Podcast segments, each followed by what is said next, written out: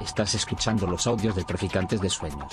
Traficantes.net. Pensamiento crítico para prácticas rebeldes. Traficantes de Sueños. Traficantes de sueños.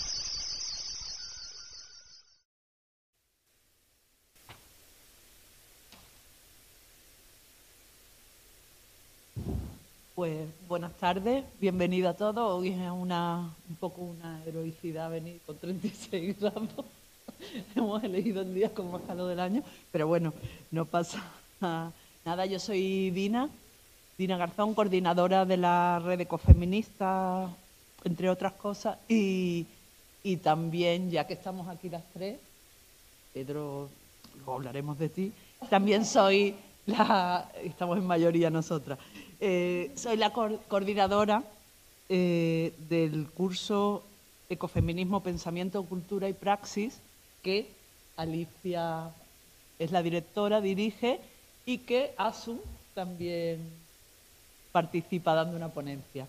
Así que lo primero, daros la bienvenida y voy a presentar a, a mis tres compañeras. Empiezo por, por Alicia, bueno, que seguramente la conocéis, ella es catedrática de Filosofía Moral y Política de la Universidad de Valladolid y también es directora de la colección Feminismo de la editorial Cátedra. Eh, no voy, voy a decir algunos de sus trabajos, Ecofeminismo para otro mundo posible, del 2011, recientemente 2019, Claves ecofeministas para rebeldes que aman la tierra y los animales, de Plaza y Valdés, y recientemente, hace 10 días, presentó su último libro, eh, Ideales Ilustrados, la enciclopedia de Diderot, d'Alembert y Jacour, un legado emancipatorio para el siglo XXI. Eh, no sé si me perdonarás la, como es la pronunciación en francés. Eh, en, el- en 2020, el Senado de la República de Argentina la propuso, por la, a propuesta de la red de defensoras del medio ambiente y del buen vivir, le otorgó, le otorgó la distinción Berta Cáceres por su aportación a la filosofía ecofeminista. ¿no? Luego mm, presento también a Pedro, que es el experto de cine que tenemos hoy. Él se graduó en Historia del Cine, especializándose en el surrealismo. Desde 2019 es activista de Rebellion o Extinction Madrid, un movimiento internacional que utiliza la acción directa y la desobediencia civil no violenta, entre otras prácticas, para exigir acción y justicia climática a los gobiernos frente a la crisis ecosocial a la que nos estamos enfrentando. O sea, que no puede ser una persona eh, más idónea para presentar el libro que venimos hoy a, a debatir, ¿no? Y luego termino con Asun, la protagonista hoy del día, eh, que es catedrática de periodismo de la Universidad Complutense de Madrid, eh, además de sus múltiples trabajos. eh, recientemente ha publicado Soft Power, Heroínas y Muñecas en la cultura mediática en el 2018, Mujeres en Medios en el 2016, ambos en Fundamento, en la editorial, obras de teatro como Rosario de Acuña, Ráfagas de Huracán, en la editorial Centro Dramático Nacional, eh, novelas sobre memoria histórica, Lola, Filla de Cangas, con la Asociación de Memoria Histórica del 28 de agosto. Y acaba también de coordinar bueno, los libros Misoginia Online, La cultura de la manosfera en el contexto español de este mismo año y Deshaciendo nudos en el social media, redes, feminismos y políticas de identidad de 2020. Desafíos feministas, temas y tramas para pensar un mundo en crisis en el 2020 y bueno, y sigo, eh, podía estar presentando a los tres mucho tiempo, pero vamos a dejarlo aquí. Bueno, eh, hoy estamos aquí para hablar de cine, de series, un poco de cultura pop, ¿no? Frente a la alta cultura de la que muchas veces habláis, eh, pero cultura, ¿no? A fin de cuentas. Y vamos a presentar, hoy estamos aquí todos para, reunidos para presentarle el libro de Asun, que yo he tenido la suerte y el honor de que me, pidieras que te hiciera el, prólogo, bueno, que ha sido un, honor. Y antes de cederle la palabra a Alicia, que, eh, y a Pedro y a la autora, como se quisiera decir que un poco mm, hablar de la amistad ¿no? y de cómo disfrutamos también muchas veces hablando de películas, de series, de música, entre amigos.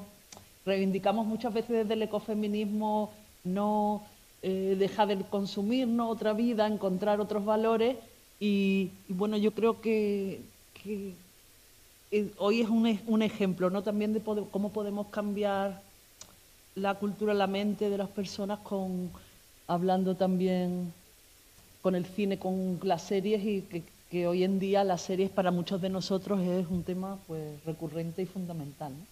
Así que dejo, doy la palabra a Alicia y, y luego Pedro y luego ya no, con la autora. Y al final dejaremos un tiempo también para preguntas, para que le preguntéis lo que queráis y también un tiempo para que os firme los libros la autora. ¿vale? Estupendo.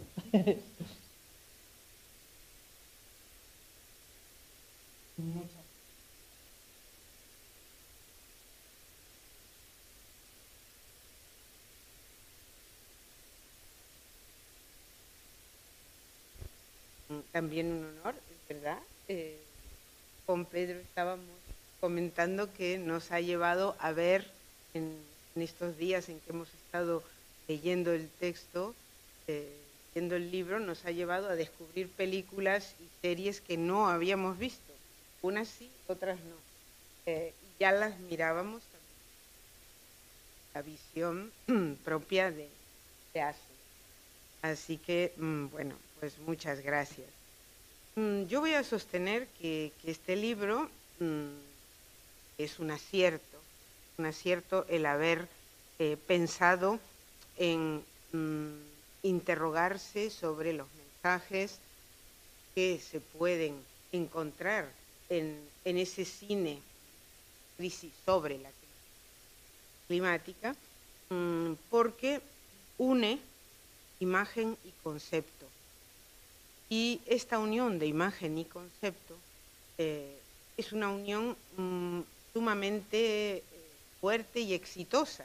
Pensemos sin más que eh, ya si vamos al pasado, en, en la obra de Platón, muchas de las cosas que recordamos de Platón son los mitos que nos contaba con imágenes.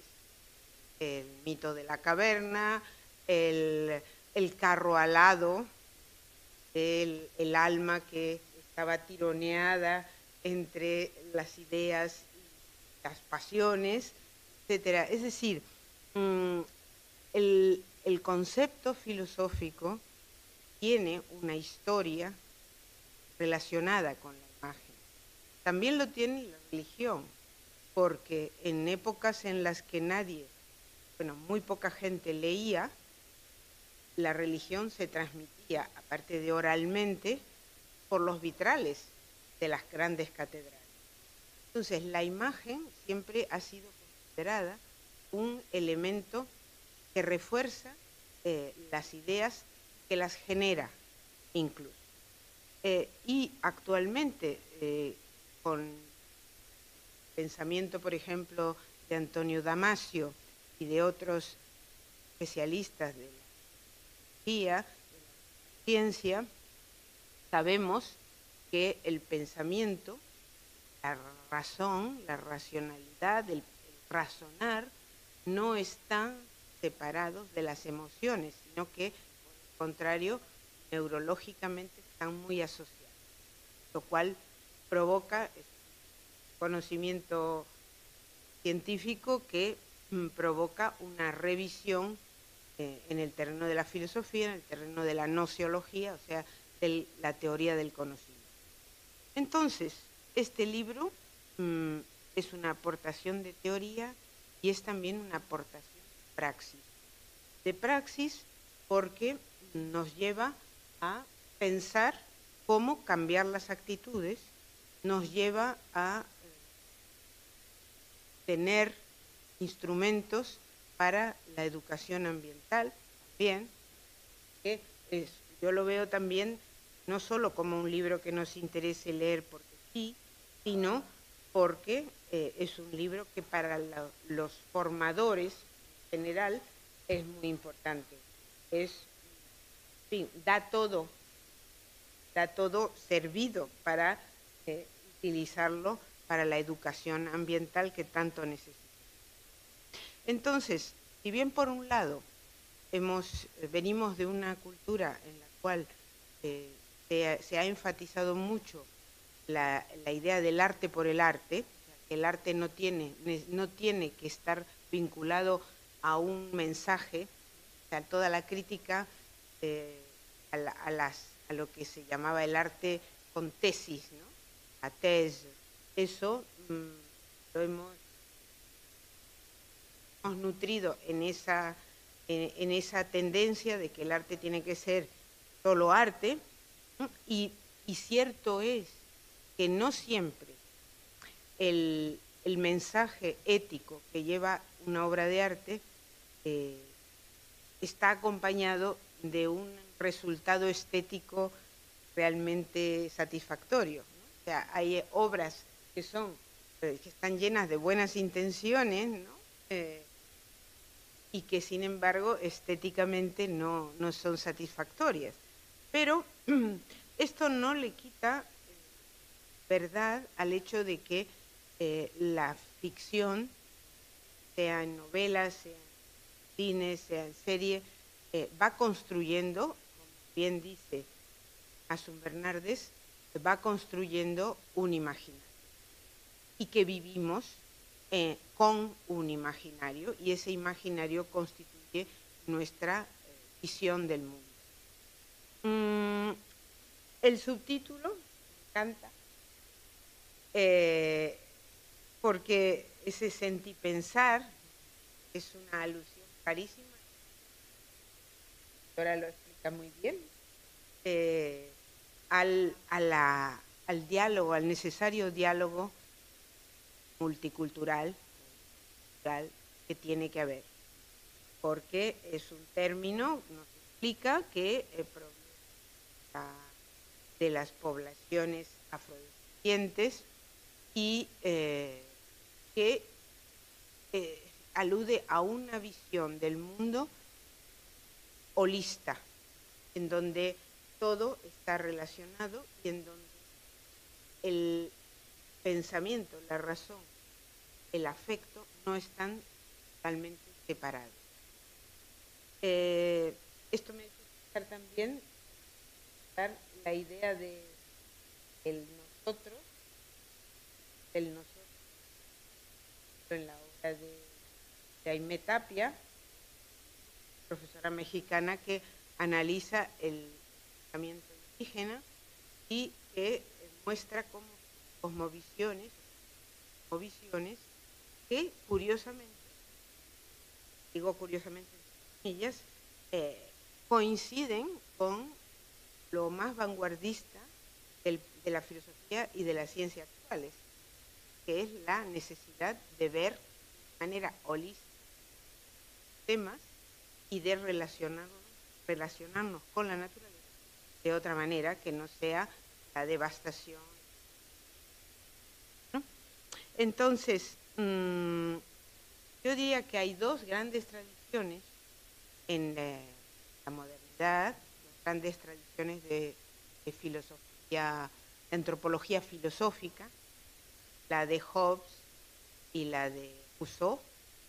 Eh, la de Hobbes que pinta el ser humano lobo que eh, puede está siempre tratando de estar con, con los otros y de competir eh, el hombre es un lobo para el hombre. Emma y la de Rousseau que nos plantea que en el fondo los seres humanos pues somos y que es la cultura la que nos lleva a actitudes agresivas, destructivas, dominantes. Eh, ¿A cuál de esas dos grandes tradiciones pertenece a Sun Bernardes? Desde luego a la rusoniana. Ya me dices que no, a lo mejor, pero pero totalmente a la rusoniana, eh, y a la esperanza, por lo tanto, de, de otro mundo. Eh, mm, en este libro toma 11 creaciones ficcionales, 11, de cine, series. Y estas 11 creaciones ficcionales, que ocupan cada una un capítulo, dan lugar, le dan lugar a reflexionar, a plantear sus reflexiones sobre cuestiones, 11 cuestiones también, 11 cuestiones clave de eh, la crisis. Eh, la acción directa y la desobediencia civil, la ética animal y el activismo lista. Todo ello,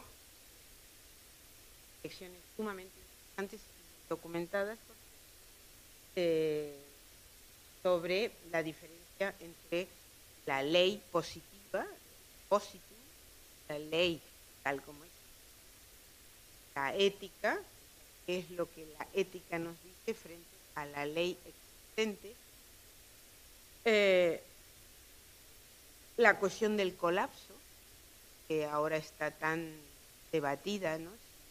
Eh, colapso, si el colapso sería negativo o no, si hay que asustar a la gente o por el contrario darle esperanzas, etcétera, etcétera.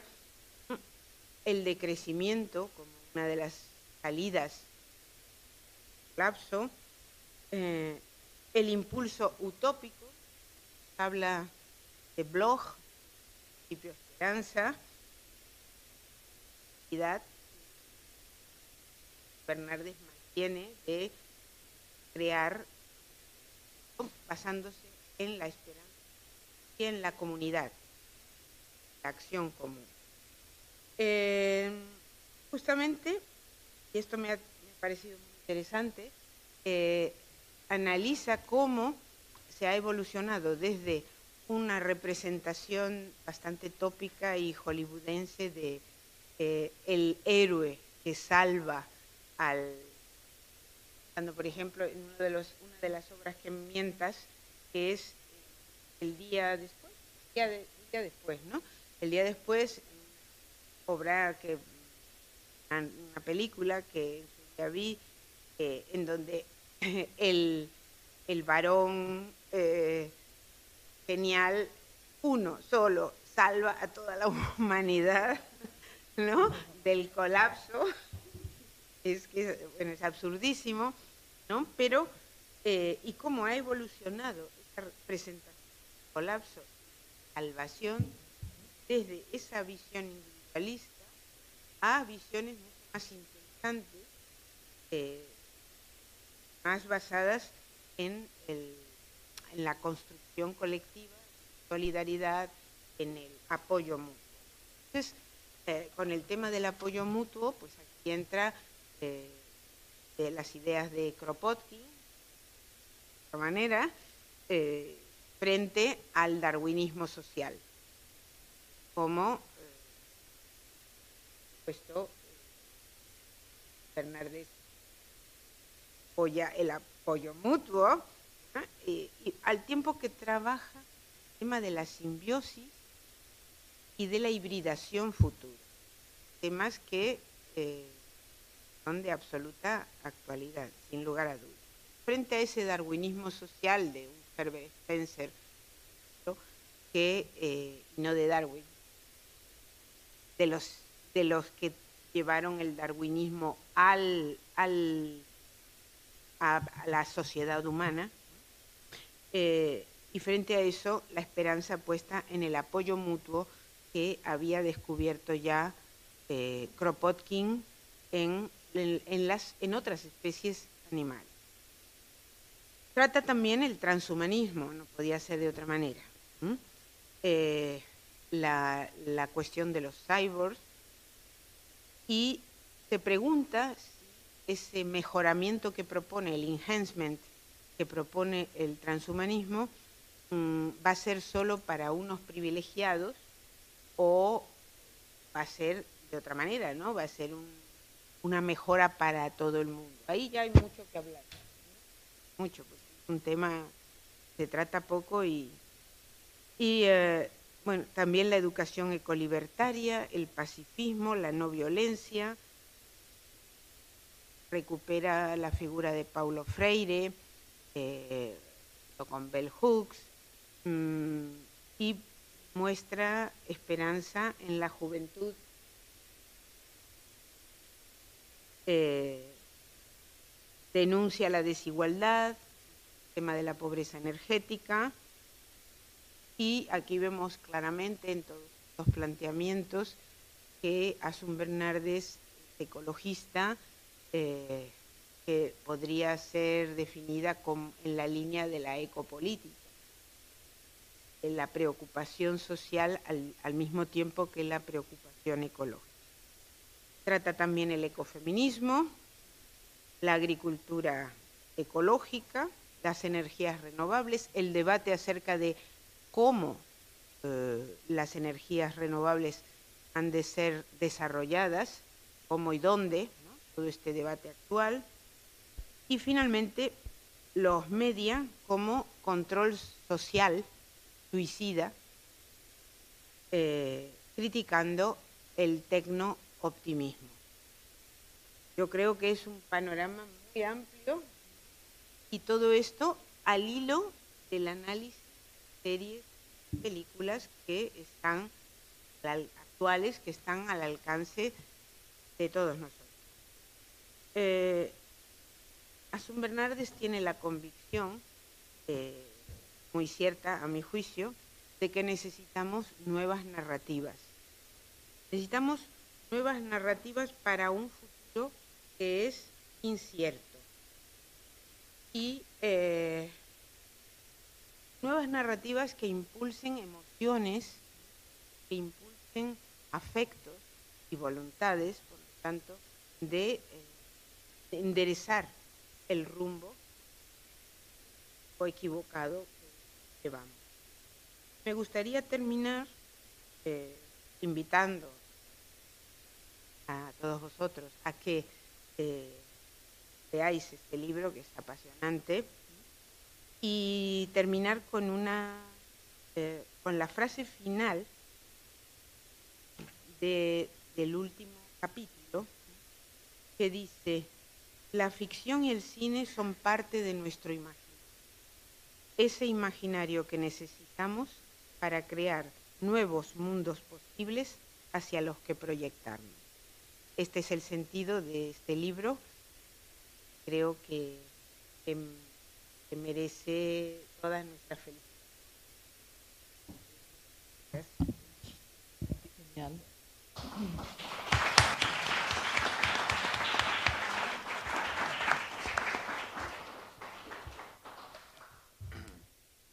Bueno, gracias Alicia. Eh, gracias Asun por eh, disfrutar. Y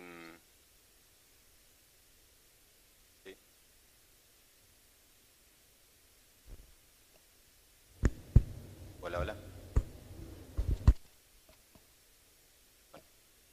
Em, y eso, voy a, hablar un poco desde mi experiencia con, en cuanto al cine y mi experiencia en cuanto a, la crisis climática y cómo para mí han sido dos partes separadas de mi vida. Primero hice un grado en, Historia del Cine que, disfruté un montón em, y, y a partir de ahí ya empecé a desarrollar ideas sobre crisis climática, de colonialismo, eh, ecocine, que, de lo que hablaré después. Y, después, casi como con una barrera, empecé a, hacer activismo en Rebelión o Extinción, aquí en Madrid. Entonces son conceptos que nunca había podido juntar, entonces he, disfrutado mucho leyendo y pudiendo elaborar distintas ideas sobre, cómo se unen. Em, y, me ha resonado mucho, Dina, lo que has dicho de, la amistad y de cómo, cómo, forma parte de nosotros ver cine y disfrutar cine y cómo eh, a través de eso creamos un imaginario, creamos, el cine nos crea en nosotros y, es recíproco, ¿no? Un imaginario eh, sobre, sobre la sociedad, sobre cómo creemos que tienen que ser las cosas, etc. Em, entonces, bueno, esto, por alguna razón leyendo el libro, em, terminé leyendo em, textos budistas, eh, que tienen que ver también con lo que estabas hablando, Alicia, de, del imaginario y con cómo no solo pensamos con palabras, sino que también pensamos a través de imágenes. y yo como, como, he entendido esto es, por ejemplo, si yo me pongo a hablar de una silla roja, no, pensamos en las palabras, sino que nos imaginamos una silla roja, ¿no? Em, y, y, entonces, es, bueno, leyendo a, Bell Hooks, em, que tiene una crítica sobre una película de 2012 que se llama Bestias del Sur Salvaje, que no sé si habrá visto alguien, es una película em, sobre cómo el huracán Katrina mm, destrozó todos los barrios pobres de, de Nueva Orleans y el, gobierno de, creo que era de Bush, en ese momento aprovechó para mm, desalojar a todas las personas de ahí y, aprovechar, y construir. Em, en su crítica a esta película, porque la criticó y muy duramente, a mí me había gustado, pero a Bell Hooks definitivamente no, em, habla también sobre un profesor budista em, y con cómo... Eh, y dice esto, dice que si, si, también pensamos a través de imágenes, y este profesor budista que, estudiaba ella comenta, em, ah, comenta que, que como pensamos a través de imágenes, todas las imágenes que consumimos y que percibimos es como si nos alimentáramos de ellas. Entonces, hacía una metáfora eh, de que ver imágenes, consumir imágenes, es como comer, es como consumir, nos alimentan, nos crean un poco lo que somos. Entonces, si somos lo que comemos, también de alguna forma somos lo que vemos. Y esto, desde la creación del cine, pues, y de, todas las redes sociales y todo el audiovisual, tiene un impacto cada vez mucho más fuerte en, todas nosotras, en todas las personas. Em, y eso me gustó mucho como, el libro me terminó llevando a, esas ideas. Em, y entonces reflexionando sobre si somos lo que vemos, qué importante es ver mucho, ¿no? Y ver muy distinto. Em, y, esta corriente de ecocine, que estudia películas como la de Bestias del Sur, del Sur Salvaje, o de aquí habría alguna que se podría sacar para, bueno, o, todas. Mm, yo no, no me especialicé en ecocine, pero bueno, es una perspectiva en la que se mira el cine teniendo muy en cuenta con un foco en el entorno y en el medio ambiente en general. Em, que ya de por, sí, hace pensar como tantísimas películas no tienen nada que ver con, todo el mundo que nos rodea. Hay muchísimas películas que, bueno, que son de, suceden en, edificios como este o en, ciudades y no ves ni un árbol en toda la película. Bueno, eso hace reflexionar sobre cómo nos ha terminado afectando a todo el imaginario colectivo eh, el cine y la cultura, en la, que, la, cultura que hemos creado. El caso, el, ecocine, eh, por esto mismo, considera muy importante ver películas de, directoras, directores, eh, que no forman parte de la cultura occidental, que no han crecido en, la, cultura occidental, por esto mismo, porque nos aportan una perspectiva completamente distinta y en estos momentos súper necesarias para eh, tratar de luchar contra la crisis ecosocial y el posible colapso ecosocial al que nos estamos enfrentando. Em, y, esto, y me gustó, creo que la película que más me gustó fue la de em, El niño que tomó el viento, que no la había visto, que para quien no la haya visto,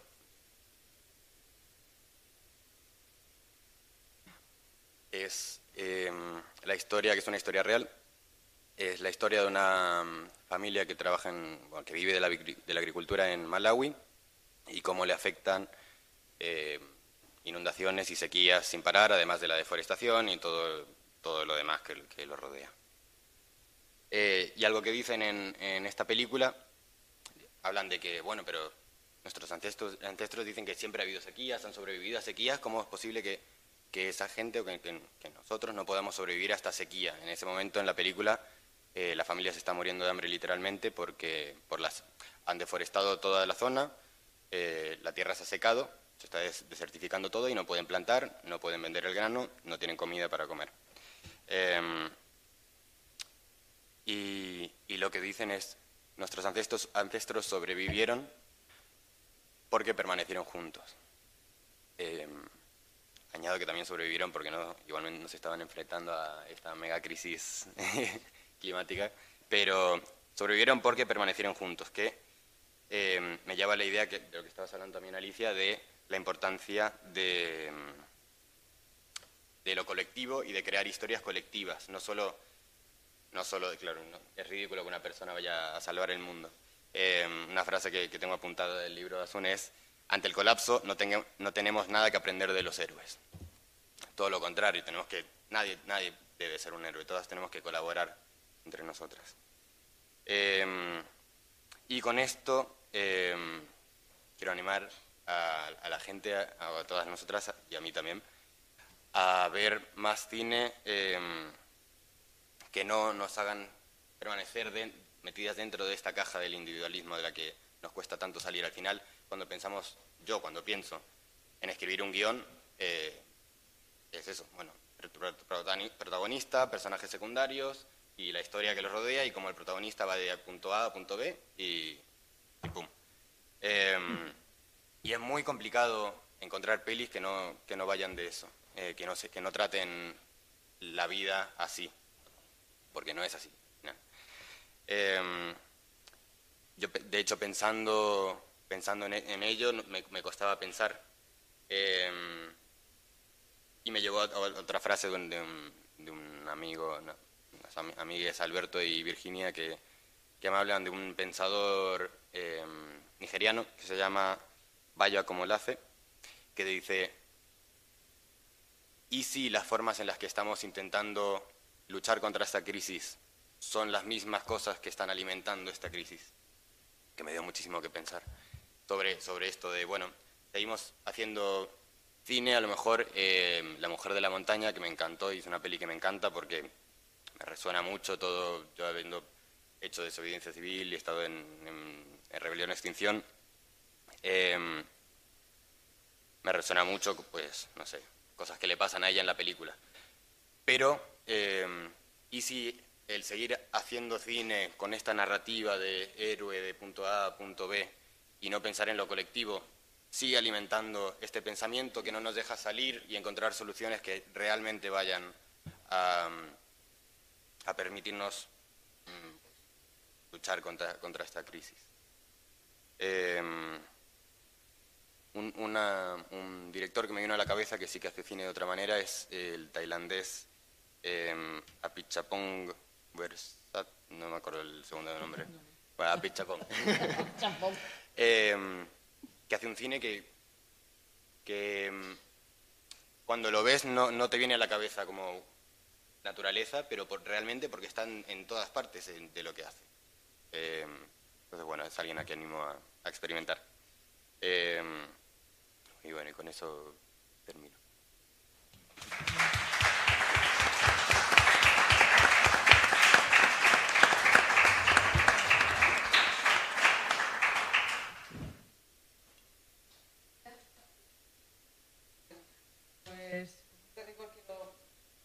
dar las gracias. A la, la, la espacio para presentar y las personas que estáis aquí.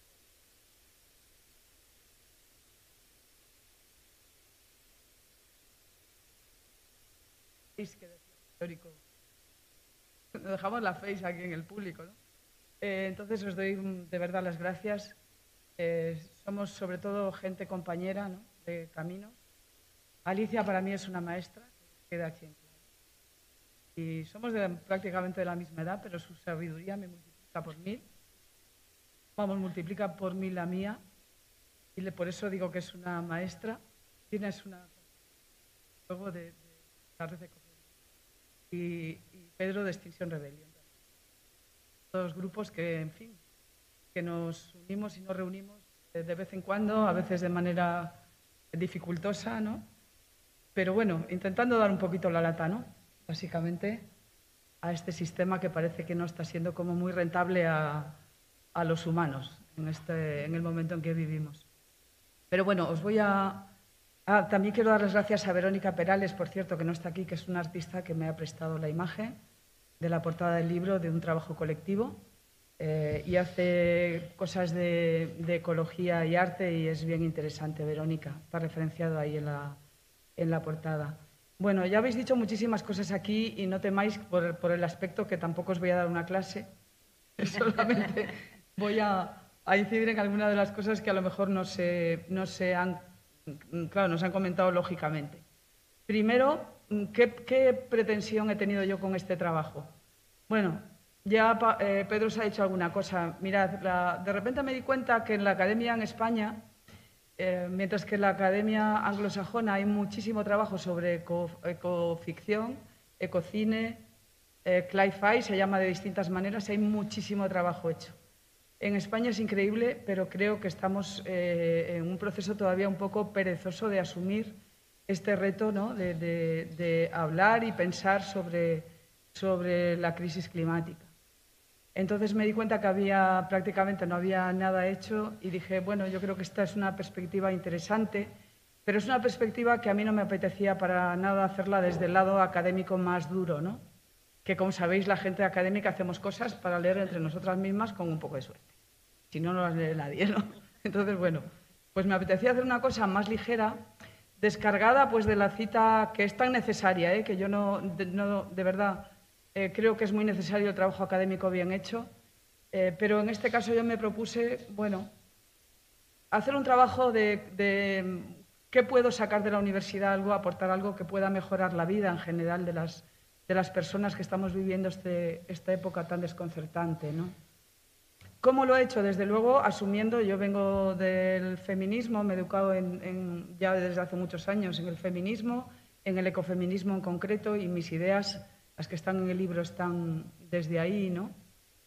Y también con la cuestión de la creatividad, eso que se llama el activismo, también estuvimos en un proyecto hace años, la cuestión de ver la creación no como algo que, o por lo menos es el arte que a mí me interesa, no la gente que hace cosas para conseguir réditos personales, para que te adoren, para que tal, y conseguir mucho dinero con tus obras, ¿no?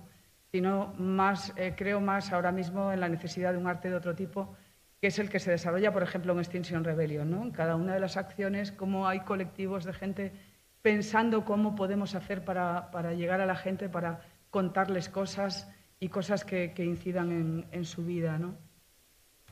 Eh, desde luego, la, idea que habéis contado también, como la ficción como ese elemento de diversión, pero también pues, es un elemento eh, muy importante para, para generar conciencia crítica. De hecho, muchas veces cuando no hace falta ir a la academia para ponernos a, ver cine y, y, comentar cómo se critica una cosa, cómo se critica la otra, cómo se critica un gobierno, cómo se critica un político, una política, eh, etcétera, ¿no? Entonces, bueno, yo esto ha sido también una línea para mí importante en casi todo lo que he hecho. Me ha interesado mucho la cultura mainstream, es decir, yo no me he ido nunca a estudiar como, que es muy legítimo, ¿eh? Pues yo qué sé, eh, gente del gran arte o tal. Me ha interesado siempre y me ha producido mucha curiosidad de pensar sobre por qué a la gente le gusta lo que le gusta. ¿Y por qué nos gustan? ¿Por qué tienen éxito? Bueno, tenemos una explicación sencilla y es porque la publicidad funciona y las grandes productoras invierten muchísimo dinero en colocar productos para que nosotros consumamos y convertir a la gente, al público, en espectadores y espectadoras pasivas. O tenemos también un pensamiento más complejo y que es decir, bueno, entre toda la oferta, la enorme oferta que hay, la, la, las cosas que triunfan en el mainstream es porque tienen algo que le toca la fibra o nos toca la fibra a la gente. Entonces, yo eso me ha dado siempre mucho que pensar, ¿no? ¿Por qué a la gente nos tocan la fibra unos productos mediáticos y no otros? Entonces, ese ha sido un poco eh, la, parte, ¿no? Para mí, eh, claro que el cine puede percibir, es una pregunta retórica, eh, incluir, influir en cómo pensamos sobre, o cómo senti, sentipensamos, que ya explicaba Alicia la palabra, la cuestión de la, de la crisis climática. Claro, hoy qué le está pasando al, sobre todo a las series y a las películas que vemos, que claramente vemos como hay un montón de películas, pero un montón, que hablan de un futuro distópico, ¿no? Por ejemplo, luego os comentaré alguna cosa más de la distopía. Es decir, es como que lo que la gente nos gusta ver, eso es una cosa curiosa que podemos reflexionar. Las películas durante la pandemia, sabéis que hubo un pico, la gente nos hinchamos a ver películas de pandemias. Es decir, es un poco alucinante que estemos viviendo una pandemia encerrados en nuestras casas y estemos viendo películas de pandemias, ¿no? ¿Qué pasa con, este, con estos bucles ¿no? que se van produciendo eh, con, el, con, el, consumo ¿no? Eh, de ficción? Y pasa que, claro, el cine, mm, entre otras cosas, pues eso nos está marcando un poco cuáles son nuestras ansiedades culturales. ¿Qué nos está, qué nos está haciendo, eh, qué nos está pasando por, por eso, por, por, las emociones, por el cuerpo y por el pensamiento, ¿no? ¿Qué nos está pasando que estamos viviendo en la, en la actualidad, ¿no? Eh, y yo creo que, desde luego, lo que estamos viviendo es, no es para nada positivo. Y fijaros, eh, me explico siempre la emergencia de la ultraderecha ahora mismo en el mundo, también como un proceso de ansiedad colectiva. Porque la gente de ultraderecha ahora mismo también está pensando, o la gente muy conservadora, que estamos asomándonos a un precipicio. Y eso es un sentimiento que tenemos. Claro, ¿cómo solucionamos ese estar frente al precipicio? Hay dos posturas. La gente conservadora dice, bueno, si la cultura occidental nos ha traído hasta aquí y nos ha hecho los más fuertes, los más poderosos, hemos dominado otras culturas, hemos hecho tecnología, ¿por qué vamos a renunciar a esto? Lo que tenemos es que exagerar todavía más todos nuestros valores. Claro, todos nuestros valores son, desde luego, eh, someter a otros pueblos, someter a las mujeres, eh, basarnos en el, en el sistema heroico de la vida y no sé qué, bueno, todos esos principios que nos han traído hasta aquí como cultura, eh, esta gente sigue pensando que nos va a salvar. Yo creo que no nos va a salvar. Es decir, bueno, yo creo, no es que yo crea porque tal, es que es evidente que esa manera de pensar que hemos tenido en Occidente no nos va a salvar. Es imposible que nos salve porque ayer estaban anunciando, por ejemplo, cómo hemos tocado otros tres límites, ¿no? El límite de temperaturas desde que hay registros eh, de temperatura sobre la Tierra, del límite en el mar y el menos eh, nivel de hielo en los polos. Es decir, eso ha sido ayer. Hoy, hoy estamos respirando humo del incendio, de los incendios canadienses. Es decir, esto ya no se puede negar. Entonces, no podemos utilizar las mismas herramientas. Hay que, tenemos que inventarnos un mundo. Y como decía Alicia, ¿qué mundo nos vamos a inventar? Un mundo de guerreros, un mundo de fronteras, un mundo de, violencia que es de donde venimos, ¿eh? que conste. Yo soy, en esto estoy, eh, como decía Walter Benjamin, vivimos en una cultura de que todo documento de cultura es un documento de barbarie. ¿eh? Yo puedo ver un arco romano y gustarme muchísimo el arco romano, pero los romanos fueron unos auténticos salvajes y sometieron a los pueblos de una manera verdaderamente terrible. ¿no? Entonces yo creo que ese tipo de soluciones no podemos contar con ellas. O sea, creo que no es solución eh, que sería el, bueno, el ecofascismo, ¿no? Como somos mucha gente, vamos a hacer que se muera no sé cuántos de hambre y no pasa nada. Eh, bueno, sí que pasa porque el mundo no puede continuar así, o sea, no tenemos recursos y además el punto de crisis es, estamos ya en un momento que, bueno, como los principios de Extinction Rebellion, hay que actuar ya. O sea, esto ya no es una cosa que lo podamos dejar para generaciones futuras. Entonces necesitamos reinventarnos y yo, bueno, con este libro he pensado tal vez en, hacer un trabajo que le pueda servir a la gente, sobre todo para hablar, ¿no? Gente que vea cine y que diga, bueno, ¿qué temas se pueden tratar en torno a películas que no son, algunas no son eh, expresamente de cambio climático, ¿no? Pero son películas que traen problemas y temas que eh, podemos tratar y sería necesario tratar, socializar, debatir hablar, ¿no? porque, en fin, el principio del, humanismo es esa idea del hablar. ¿no? Pero yo arranqué con este libro cuando vi Don't Look Up, que es una película reciente, ¿no? y dije, fijaros, salen todos estos luego diciendo, Leonardo DiCaprio, el director y tal, diciendo que habían querido hacer una película sobre cambio climático. ¿Pero qué hacen? Hacen que llega un meteorito. Yo pensé, digo, vamos a ver, ¿qué problema hay entonces con, con la idea del cambio climático? ¿Por qué no podemos hablar, por qué no podemos hacer ficción sobre, los problemas que nos trae el cambio climático?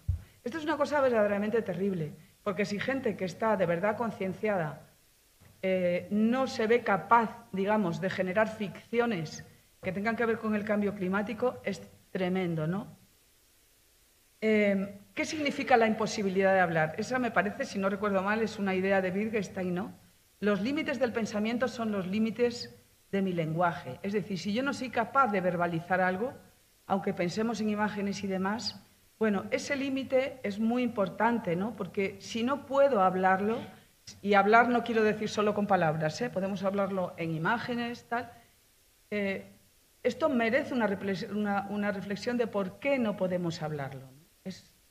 Es, una cosa que, que, a mí me hizo pensar, eso que llamamos lo inefable, ¿no? Es decir, lo que no tengo palabras para expresarlo. De repente estamos en una cultura donde la crisis climática se cuenta a través de, de documentos que son más descriptivos, que son los documentales. Sabéis que hay miles de documentales tenemos documentales de todo y maravillosamente bien hechos. Pero ¿por qué? La pregunta es, ¿por qué alguien que hace sobre cambio climático resulta que pone eh, un meteorito? Es que ¿Qué significa esta falta de imaginación para cambiar la vida? ¿no? Es que es un problema de la, lo que me pregunté, es un, problema de la propia producción audiovisual que no se atreve a cambiar los, los paradigmas, ¿no? Em, porque esa, maquinaria productiva eh, audiovisual es totalmente conservadora o no. Porque, claro, podemos decir que es conservadora. Y de hecho decimos, por ejemplo, que, las, eh, que todas estas películas de, eh, posapocalípticas en el fondo son conservadoras, porque nos están metiendo en la cabeza el miedo al futuro, ¿no? El miedo a cambiar nuestra realidad y nos, nos, sujeta en los miedos, ¿no? Eh, bueno, podemos preguntarlo, mm, preguntárnoslo como un problema de la industria o como un problema en realidad también de todos nosotros ¿no? y de todas, de todas nosotras. Entonces, bueno, yo el libro empecé a hacerlo partiendo de esa pregunta de ¿qué hay de inefable en esto? ¿Qué hay, qué, ¿Por qué no podemos hablar? ¿no? Eh, y bueno, partí de unas premisas que las tenéis en el libro. Esto, por supuesto, la gente que se haga negacionista no tiene nada que hacer aquí, porque evidentemente si no reconocemos que hay una que estamos viviendo una crisis ecosocial debido a la acción humana, pues no tiene nada que hacer, ¿no? Nos voy a dar la lata con esto, ¿no? Eh, otra cuestión importante para pensar, eh, para mí también fue la cuestión del negacionismo y la indiferencia, es decir, el negacionismo es importante de la crisis climática, por eso la crisis climática entra en ese pack del feminismo, todo esto es, en el fondo es la misma articulación, ¿no? Eh, pero también la indiferencia es muy importante tenéis ahí el, eh, eh, cómo, bueno, no os voy a parar con esto. Sabéis que ante la crisis climática lo que nos pasa es que aplicamos muchísimos sesgos, ¿no? Sí, está pasando, pero va a pasar más adelante, no me va a pasar a mí, le va a pasar a la gente más pobre, van a, mm, inventar una máquina que chupe todo el CO2 de la Tierra, ponemos disculpas de ese tipo, ¿no? ¿Por qué? Porque en el mundo bueno, pues van circulando toda una serie también de eso que llaman argumentos zombies en las redes sociales. Por mucha información que tú metas de científicos, no sé qué, da igual. Lo matas y se levanta, lo matas y se levanta, lo matas y se levanta. Estamos siempre escuchando las mismas tonterías en las redes sociales y en los medios, ¿no? porque no hay manera de luchar contra, estos argumentos. Ya lo ha dicho antes Alicia también, hay que aceptar que tenemos un mito sobre la tecnología que es eh, impresionante, ¿no? que esto al final provoca la inacción de los gobiernos y también desmoviliza muchísimo eh, a la población y sobre todo la ficción que también decíamos antes de, las narrativas em, heroicas individualistas. ¿no? Esto es para mí tremendo, no lo, no he, empezado, no lo he empezado a pensar ahora, ¿no? es algo que llevo pensando mucho tiempo. Sí, hasta qué punto, claro, lo que es la manera de contar que tenemos en Occidente produce todo esto.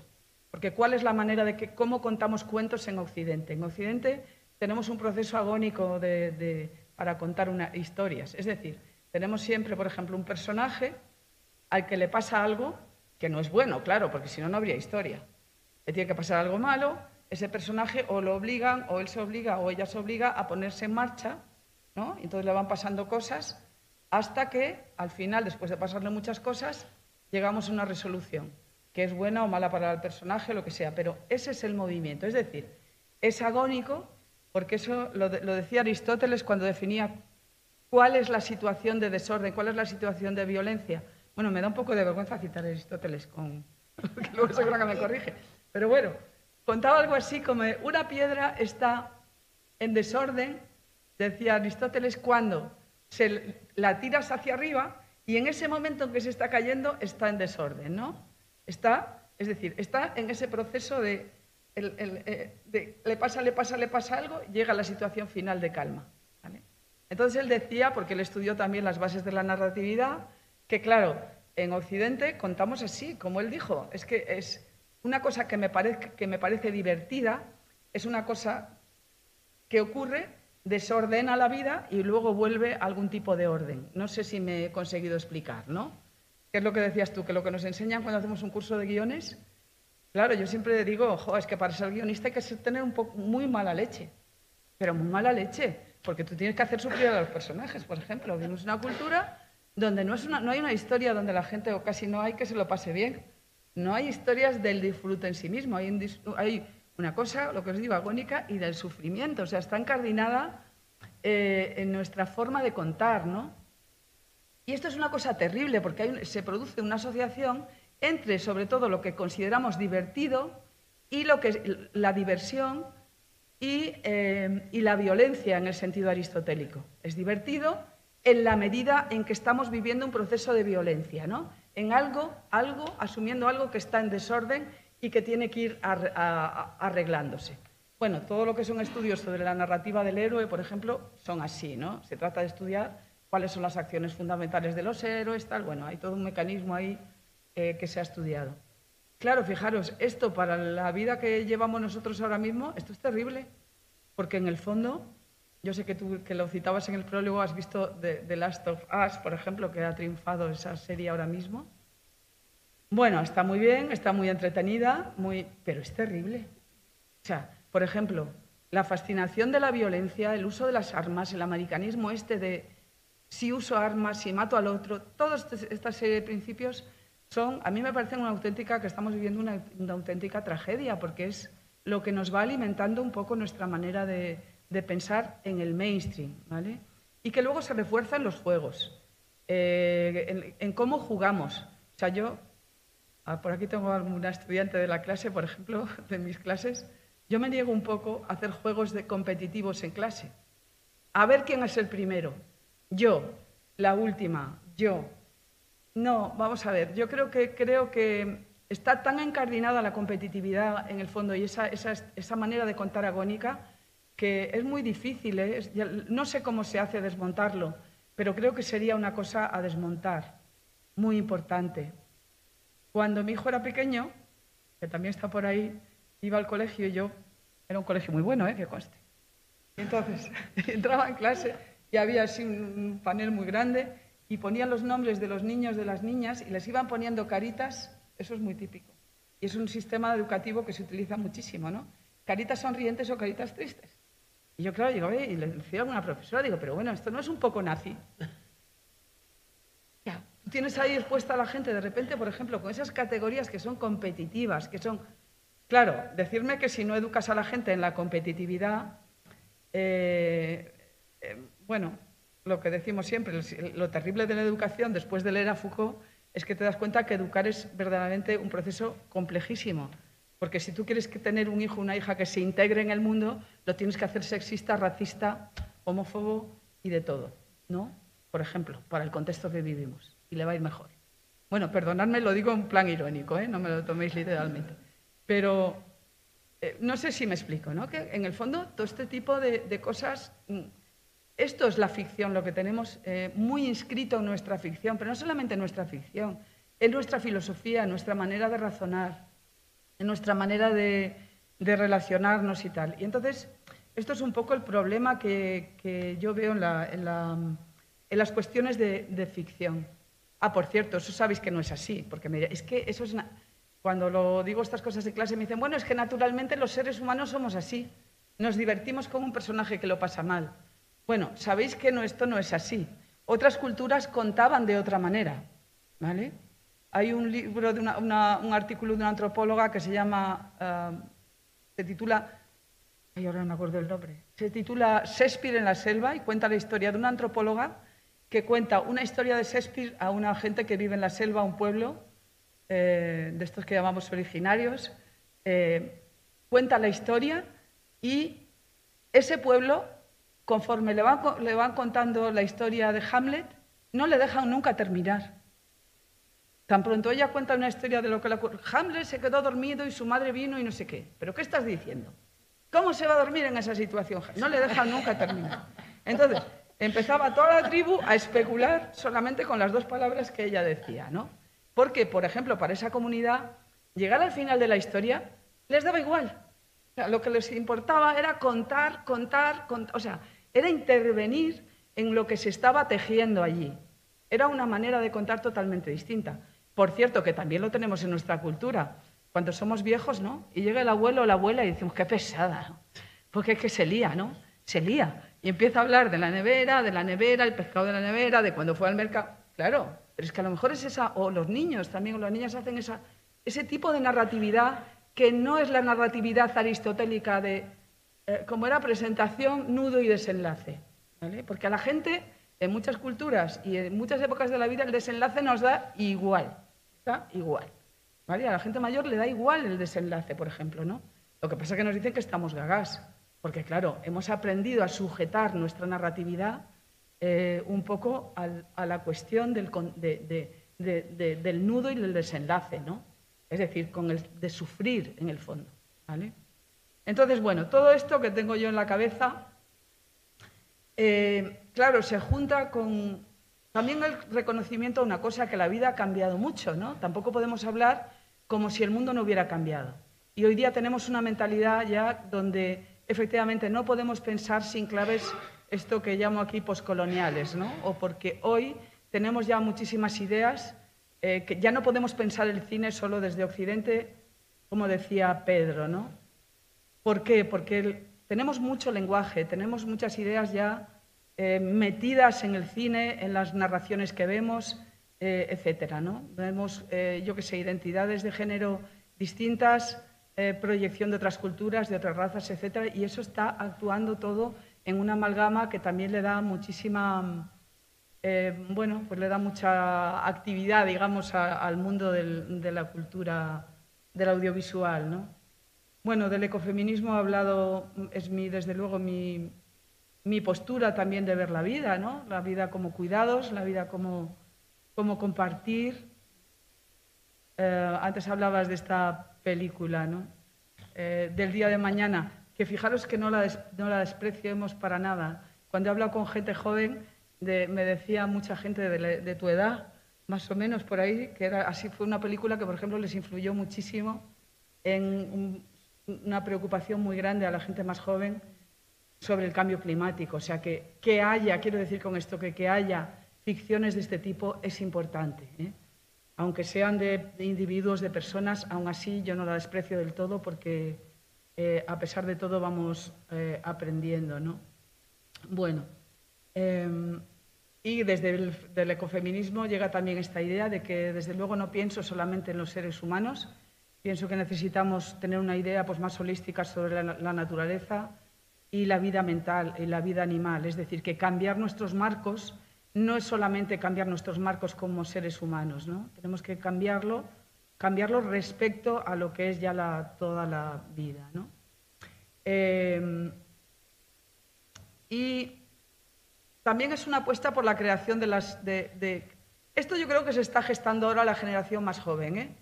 La gente más joven ahora mismo, eh, por ejemplo, las utopías, sabéis que desaparecieron prácticamente durante el siglo XX porque se asimilaron, lo que se puso de moda eran las, eh, las antiutopías más bien, ¿no? ¿Por qué? Porque las utopías parecía que, claro, se asociaron al socialismo, al mundo socialista, eh, al nazismo, es decir, la idea de estados fuertes donde el individuo renuncia a su individualidad en pro de lo común, entonces se cargaron de negatividad las utopías. Y por eso se ha generado toda una literatura distópica asociada totalmente a la individualidad. Yo creo que ahora hay una gente joven que está buscando por ahí eh, y se está empezando a hablar de nuevo sobre la importancia de generar utopías, de crear utopías positivas, utopías colectivas, perdiéndole el miedo a este miedo a dejarnos ir, eh, de, perder la, individualidad, ¿no? digamos, en lo, en lo, colectivo. Pero bueno, eso será fruto de otro trabajo futuro, ¿no? La cuestión de la creación de, nuevas utopías y, cómo la gente joven lo, lo, está ahora mismo reviviendo. ¿no? Diremos, que, diremos que el feminismo no lo ha dejado nunca, ¿eh? porque creo que las mejores autoras de utopías han sido, han sido curiosamente más mujeres, ¿no? mujeres feministas, sobre todo que han creado muchas utopías. ¿no? Em, es decir, bueno, pues es buscar un poco esto que nos, que nos lleve un poco más allá de la autodestrucción, este, que nos aleje de esa pasión y esa conformidad que nos da este tipo de películas que nos dice que nos vamos a autodestruir, que nos van a pasar muchas cosas malas, pero bueno, siempre habrá alguien que será más listo que nadie y que triunfará, ¿no? Bueno, no sé qué hora es, bueno, ya me alargo. Solamente deciros las películas que son, em, los temas un poco, que también las ha citado, aunque Alicia los ha citado, ¿no? Eh, ah, que sepáis que mirar no es un catálogo de películas, me he movido con total libertad, o sea, he cogido, hay muchas películas más que podría haber tratado y espero poder tratarlas en el futuro. Eh, he cogido las que a mí me han motivado con una libertad absoluta, ¿vale? No es un catálogo sistemático de cosas, son cosas que a mí me han movido a pensar y que me permiten comunicar la complejidad de este proceso de la crisis climática. Porque es un proceso muy complejo, Necesitamos muchas herramientas y mirarla desde muchos lugares. ¿no? Eh, heroínas femeninas y fantasmadas épicas, ¿no? trato en este primer tema, una película maravillosa. Trato ahí el tema efectivamente de la acción directa y la desobediencia civil eh, como temas importantes a recuperar, porque ¿qué pasa cuando no se mueve nadie, cuando no se mueve nada? Ya veis la criminalización tan tremenda que están teniendo la gente que está haciendo, trabajando por la cosa climática. Eh, Okia también es una película bonita, ¿eh? he cogido películas que son, digamos, bonitas de ver. ¿eh? Son películas de amargura. Eh, aquí trato el tema de la cuestión animalista, trato la relación entre animalismo y feminismo. Veréis que son hilos, que como dice Alicia, es que habla un poco de todo de manera muy general, porque mirar, yo creo que hay tanto acceso a la información ahora mismo, tantísimo, o a mí me pasa como, tal vez como, como profesora sobre todo, digo, solamente puedo dar pinceladas, ¿no? Puedo soltar alguna idea, puedo soltar alguna cosa y no me puedo meter en profundidad en las, en las cosas. Pero mirar, yo siempre digo una cosa, que en el conocimiento y en la información del cero al uno hay un mundo, ¿no? mientras que del 1 al 2 o al 3 hay una distancia menor. No sé si hay una reacción matemática para esto, no lo sé, o matemático me lo diréis. Pero yo creo que del 0 al 1 de, algo es un abismo. Entonces, si tú le das hilos, la gente puede tirar de los hilos. Ahora, si no tenemos hilos que tirar, ¿vale?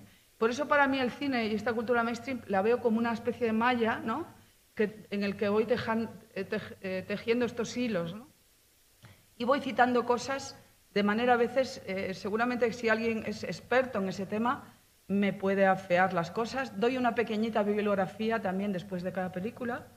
Aquí trato, pues eso, la cuestión del, animalismo, eh, los animales en procesos de industrialización, el activismo animalista, el tema del colapso, como os decía, y sobre todo me interesa contar también lo que es la ciencia de la colapsología, que aunque aquí no hay nada, sabéis que en otros países del norte de Europa Ahora mismo hay titulaciones de prospección de licenciaturas o grados sobre el futuro, ¿no?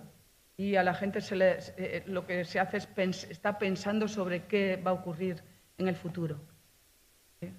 Donde juntan gente que son científicos, por cierto, y gente que es que viene más del mundo del arte, de la creatividad.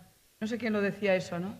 Que cuando hay una crisis de verdad hay que tirar del arte, hay que tirar de, la, gente que tiene la genialidad. Mientras que el mundo científico funciona muy bien, de manera muy racional y tal, pero cuando se, produce un colapso de algo, tienes que tirar también de la creatividad. Bueno, no me lo invento. Tuve un estudiante, por cierto, que estaba en el Comité Olímpico y era de filosofía. Y formaba parte de, trabajaba en el Comité Olímpico hace muchos años. Y yo le decía, ¿y tú qué haces trabajando en el Comité Olímpico? Dice, uy, nos tienen de reserva, precisamente, y tienen un equipo de gente diversa, ¿no? Diciendo, bueno, si, si aquí se colapsa todo, ¿qué hacemos?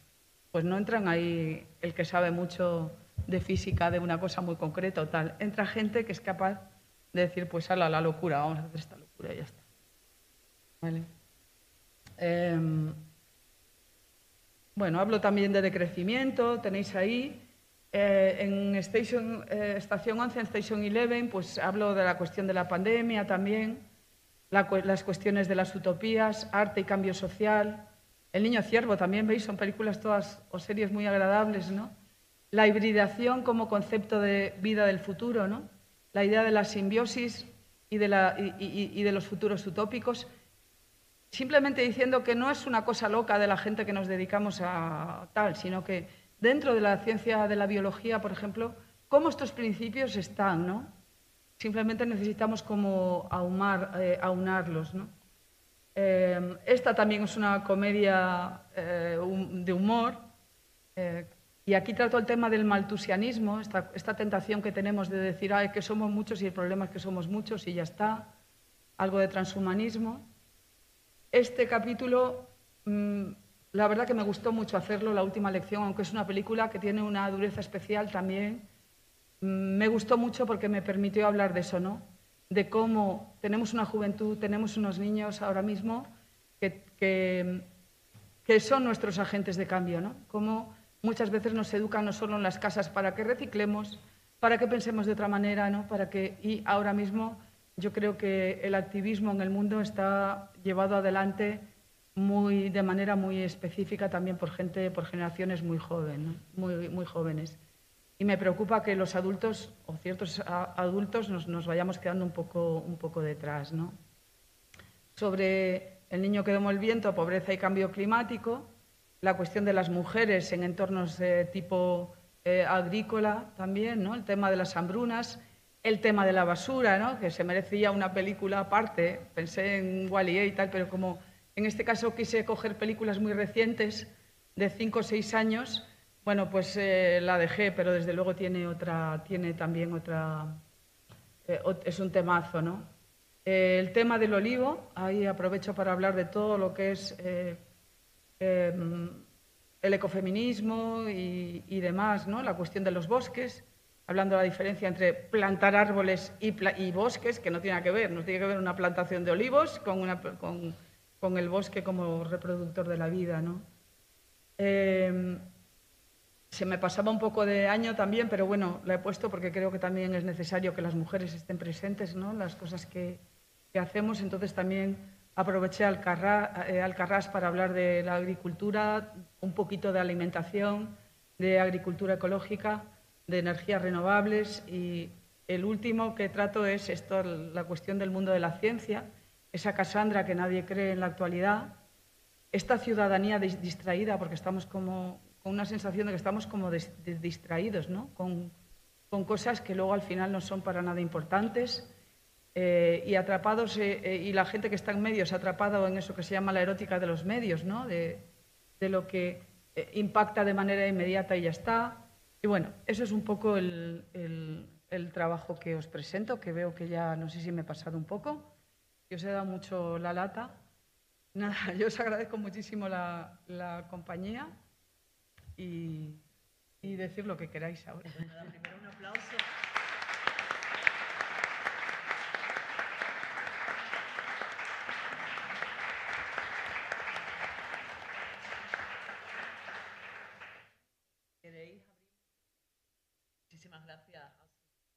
Antes no quería decir nada para no adelantarme a todo lo que ibais a decir, pero enhorabuena. Y muchísimos los temas que trata, es increíble como decía eh, Alicia, hasta el rewilding llegas, ¿no? Y lo cito, cito todo. todo. Es, estupendo y desde luego no es un listado de películas, sino una forma de, analizar, nos ayuda a todos a analizar. Y Alicia, eh, la educación ambiental para la educación eh, eh, yo mientras... Yo te quisiera preguntar primero yo primero. Eh, en este, que a mí ya sabes que me encantan la- las series y nosotras hablamos muchísimo de series, ¿verdad?